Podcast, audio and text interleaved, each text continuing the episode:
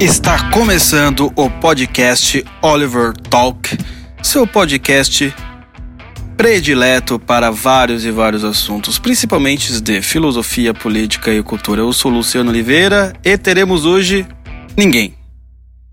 Você, meu caro ouvinte, terá que me aguentar aqui sozinho. Eu te garanto que se você me aguentar, Deus vai fazer um milagre na sua vida, porque às vezes eu não me aguento.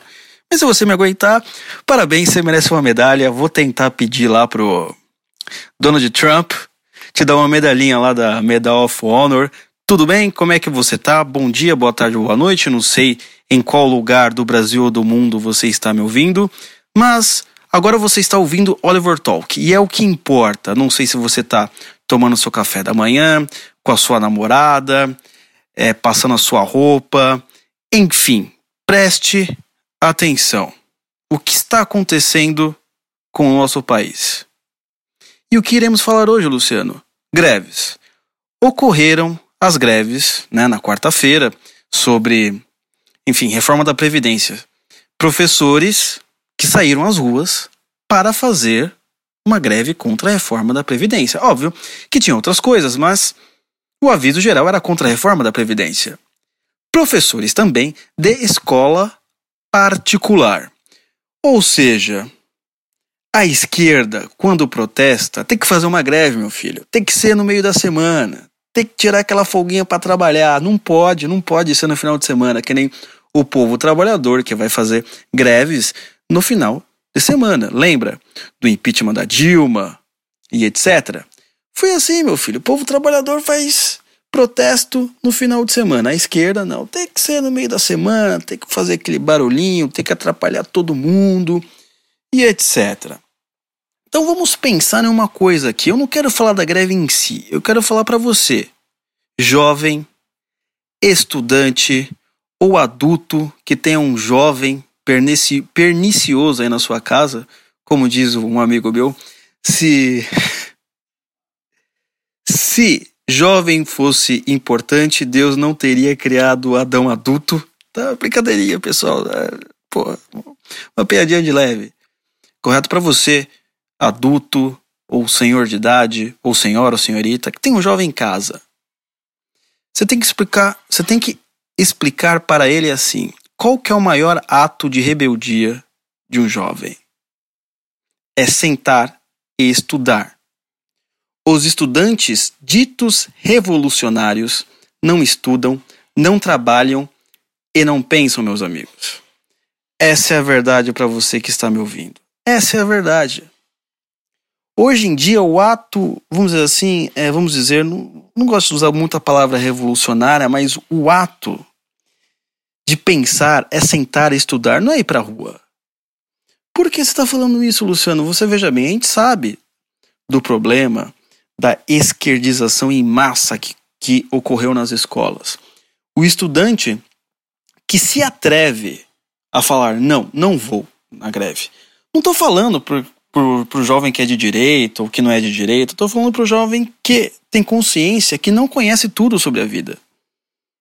Olha, não conheço todas as partes, não sei tudo o que está acontecendo, então eu vou ficar aqui na minha biblioteca estudando, ou na minha casa, sei lá, em algum lugar. Sabe o que vai acontecer com você? Adivinha, você vai ser rechaçado.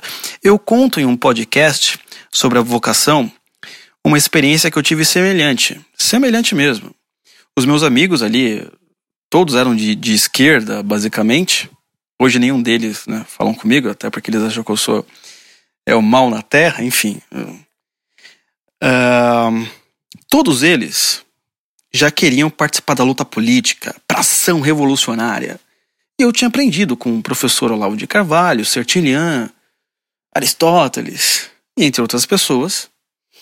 Não por mérito meu, claro, eles me mostraram. É que é o seguinte, meu amigo, senta e estuda. Depois você vai para a luta. Você primeiro tem que aprender o que está acontecendo no mundo, como funciona o mundo. Você não pode tomar uma decisão sem saber pelo menos a maioria dos aspectos e o que está acontecendo. Eu resolvi, basicamente, ficar ali sentado. Eu falei: não, pessoal, obrigado, eu não vou porque eu não conheço muitas coisas. E o que aconteceu? Ah, você, você é conservador, você é conservador. Tô imitando o Nando Moura, né? Tá ridículo. Enfim, é, você é conservador, você é direitinho. Eu não, não sabia qual, qual era o meu espectro político. Não me importava com tanto isso, eu queria aprender as coisas. Mas, você veja bem, eles ficaram revoltados, revoltadinhos, porque simplesmente eu não queria ir com eles para greve, eu, sei lá, para protesto. Isso que vai acontecer com você se é que já não tem acontecido.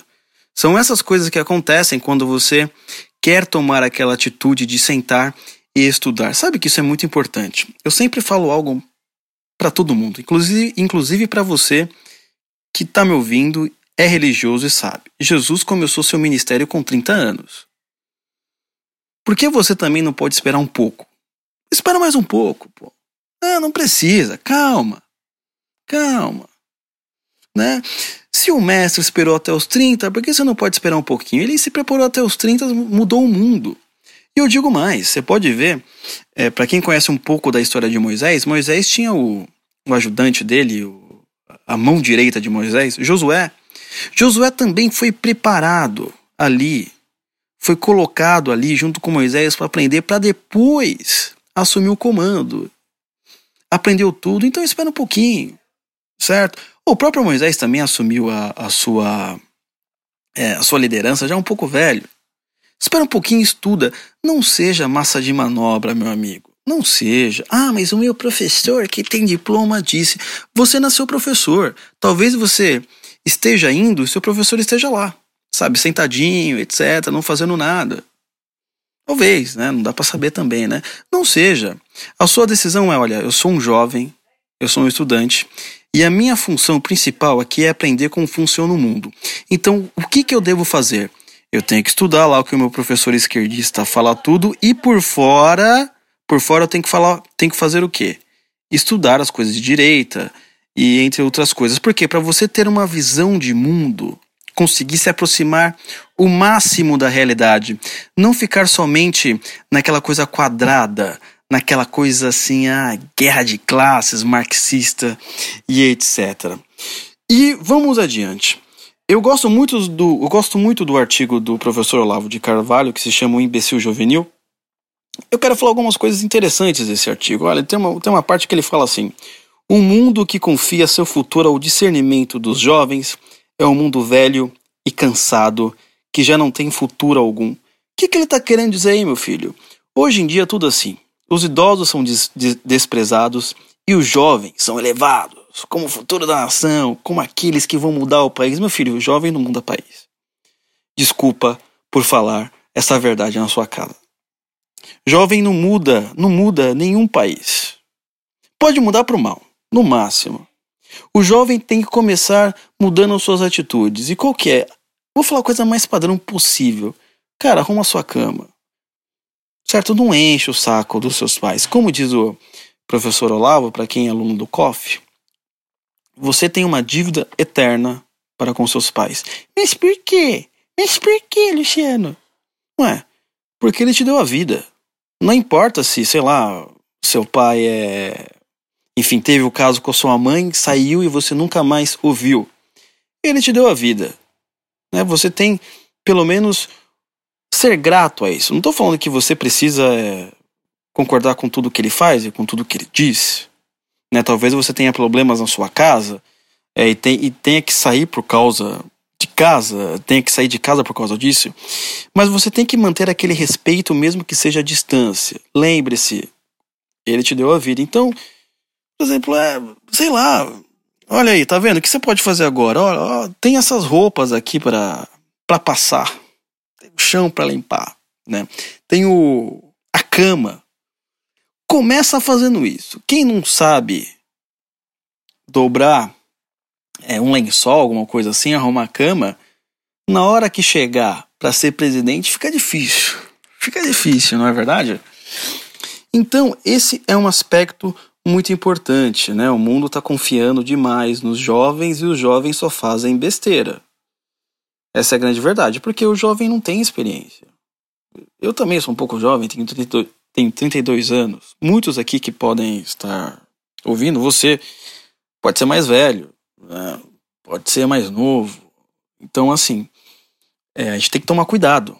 Até como, não, como eu vou falar, né? Eu não posso parecer presunçoso, né? Não tem, eu não tô naquela idade que eu posso falar qualquer coisa, né? Tem pessoas que estão acima de mim, né? Então, tem que tratar com respeito.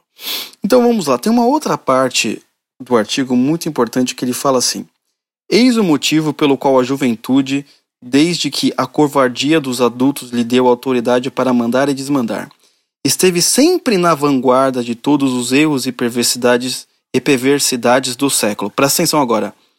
Nazismo, fascismo, comunismo, seitas pseudo-religiosas, consumo de drogas. O jovem sempre esteve na vanguarda dessas coisas. Então, desculpa.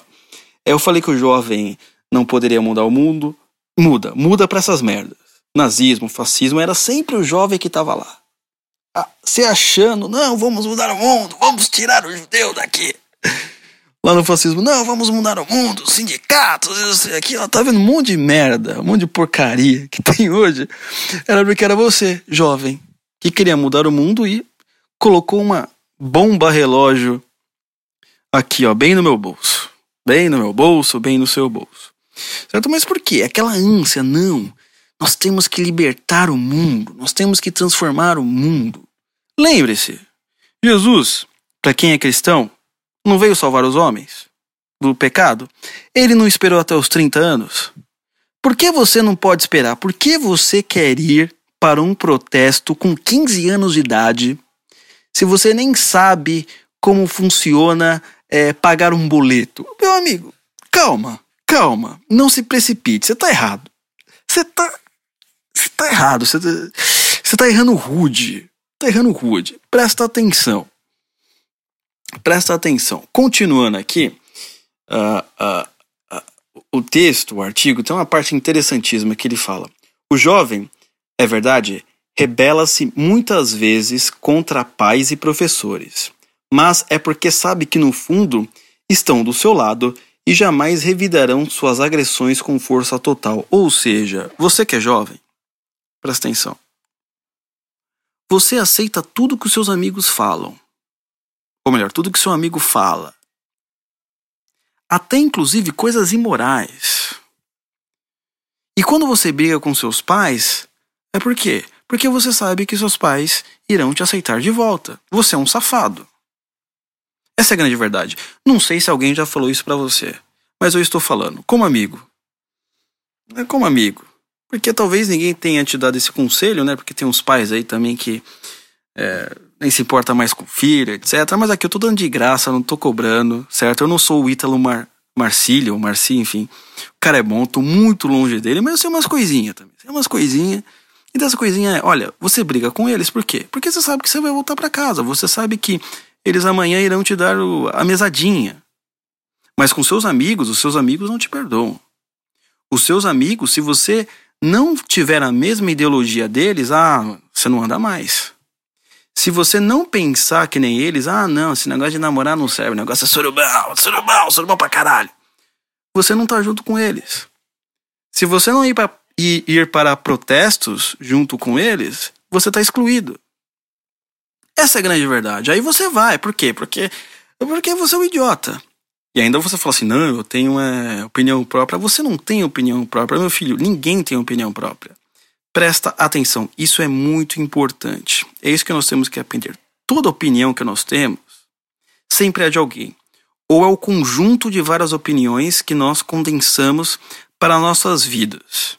Então é muito difícil você ter opinião própria, porque você teria que ter um, um, um insight espiritual, um insight do Espírito Santo do zero, talvez. Acho que seria a única maneira para isso acontecer. Mas no geral, as suas opiniões são um conjunto de outras opiniões que você ali olha ali da, daquela processada lógica e percebe que ah não essa é a melhor opinião para minha vida essa também não é a melhor opinião certo então tá vendo por aí você não tem opinião própria você não tem que ter opinião própria você tem que saber qual opinião é verdadeira isso basta o resto esquece falar que tem opinião pró própria é para tentar pegar menininho imbecil é isso que você quer fazer né? Aquela coisa inteligentinho, né? Ah, eu vou ler uns poemas aqui, vou fazer algumas coisas para mostrar que eu sou inteligentinho para ver se eu pego ela, né? Pô, Hoje em dia tem, algum, tem algumas maneiras bem mais fáceis do que essa.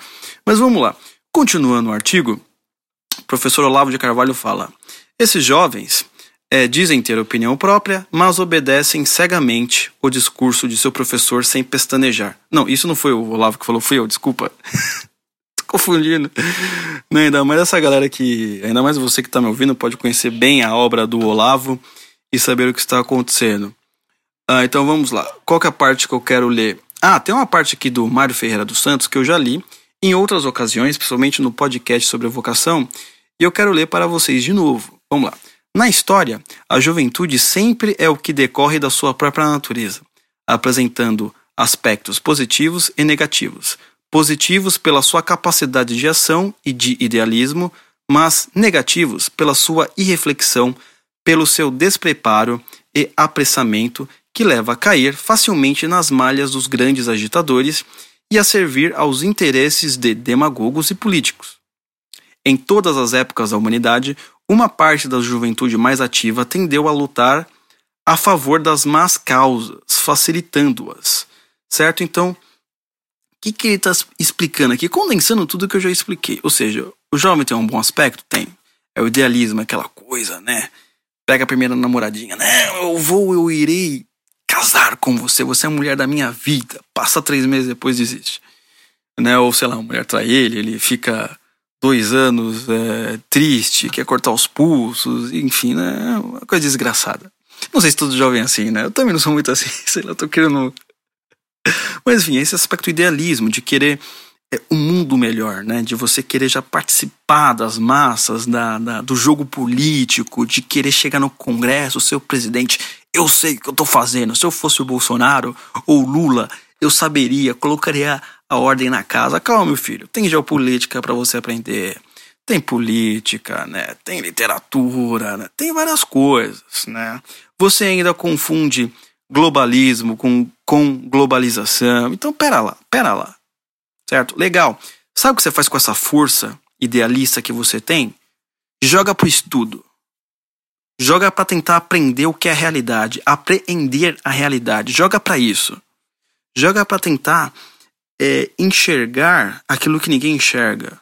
Tentar ver a realidade nua, sem as lentes que nós usamos, seja do marxismo, seja, sei lá, do idealismo, qualquer lente. Tente olhar a realidade aquilo como ela é. Usa essa força, essa energia. Certo? Porque senão você vai canalizar essa energia para quê? Para isso que o Mário Ferreira vai falar aqui para nós. Foram jovens que destruíram o Instituto Pitagórico, condenaram Sócrates, perseguiram Anaximandro, Aristóteles, assassinaram Hipátia de Alexandria e perseguiram Santo Alberto, Santo Tomás de Aquino, São Boaventura, quando mestres na Universidade de Paris, que, que uivavam pelas ruas pedindo a cabeça de Dante, de Savonarola, de Giordano Bruno, que acusavam Pasteur de charlatão e atiravam pedras em Einstein. Esses jovens são ativos, eficientes na sua parte destrutiva, mas há também uma juventude construtiva. Então, o que está acontecendo agora com os jovens de hoje?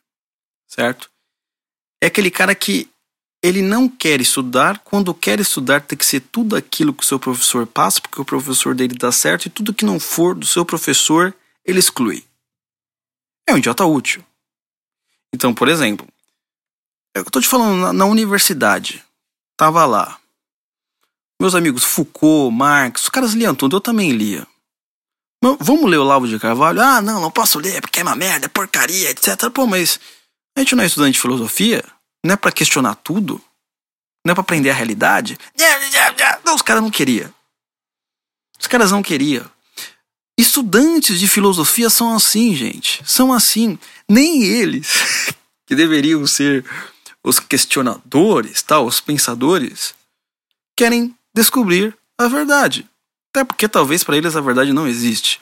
O que existe é o meu conforto e as minhas opiniões, elas devem ser exatamente iguais à do filósofo que eu estou estudando. Então, se eu for gay, eu vou estudar Foucault porque ele também é, é gay. Né? Se eu for feminista, ah, vai ter que ser é, a esposa do Sartre lá, que nem lembro o nome, porque ela também é feminista. Ah, se eu for, sei lá, Judith Butler. Ah, se eu for comunista, só pode ser Marx. Né? Então você, não sei se você é um jovem comunista, um jovem direitista, nunca caia nesse erro. Eu, por exemplo, sempre explico que quando eu estava na universidade, eu tinha isso na minha cabeça. Não, então tudo bem. A maioria aqui só quer saber de Marx, então eu vou me tornar o melhor marxista. Eu vou estudar o que eles não estão estudando sobre Marx, o quê? As obras do jovem Marx. Porque eu vou saber o tanto quanto os caras sabem, até mais sobre Marx, e ainda vou estudar por fora. Vou ler Roger Scruton, é, Thomas Sowell e outros autores. É isso que nós devemos fazer. Porque o Pondé, o Pondé sempre fala, porque o jovem de direita normalmente ele é, tem mais conhecimento, é mais inteligente. Por quê? Ele é obrigado automaticamente né, a ler e estudar o, o pessoal de esquerda e também ler o da direita. O pessoal da esquerda não lê o da direita. Eles não se importam. Eles só leem, basicamente, é, os palavrões do Olavo quando sai no Catraca Livre. O resto eles ignoram. É o pensamento da seita. Essa é a verdadeira seita. Tudo que for fora do mesmo dia a gente ignora, a gente nem, nem, nem estuda. O Olavo de Carvalho, ele mesmo disse no, numa entrevista aí para o Spotnik, 17 perguntas, ah, qual livro que você enfim, não leria, jogaria fora. Ele falou: não, tem que ler todo o livro, porque até para ver se ele é ruim, você tem que ler. Certo, minha gente? Então, nessas greves, se o seu filho, seu irmão, seu amigo, que é jovem, foi pra greve, dê um punchão de orelha nele. Ah, por que você tá indo pra greve? Não, porque educação, não sei o que. Cala a boca e estuda, moleque. Quando você estiver pagando boleto, você pode ir pra greve que você quiser. É isso que tem que fazer. Enquanto você não lê, ó, os 12 volumes, ou não sei quantos volumes, da Suma Teológica do São Tomás de Aquino e me explicar, você nunca vai numa greve. Acabou. Essa é a regra. É isso que você tem que fazer com seu amigo, com seu filho, não sei com quem mais. Tudo bem? Então, estamos finalizando por aqui. Não esqueça de assinar o canal, né? Assina o canal, né? Eu tô falando que nem youtuber. Enfim, Spotify, o, o SoundCloud, né? Já que isso é podcast. Também temos nosso canal lá no YouTube, Oliver Talk, eu jogo os podcasts lá, certo? Não deixe de comentar e principalmente compartilhe aí, né? Eu não gosto de pedir isso, não gosto de pedir, mas tem que pedir, né? Porque senão é, não tem um alcance maior e se não tem um alcance maior, parece que é, a gente não tá fazendo nada, não tá trabalhando e a gente fica preso a uma bolha. Sempre bom. Se você gostou, olha, usa isso daqui. É uma coisa tranquila. Eu sei que é o Luciano falando, sei lá, já por 25 minutos, assim, ah, tenta aguentar a voz do cara porque o conteúdo deve ser um pouco bom. tenta aguentar um pouquinho. ok, então, meus amigos. Meus amigos não, meu amigo, minha amiga, até a próxima.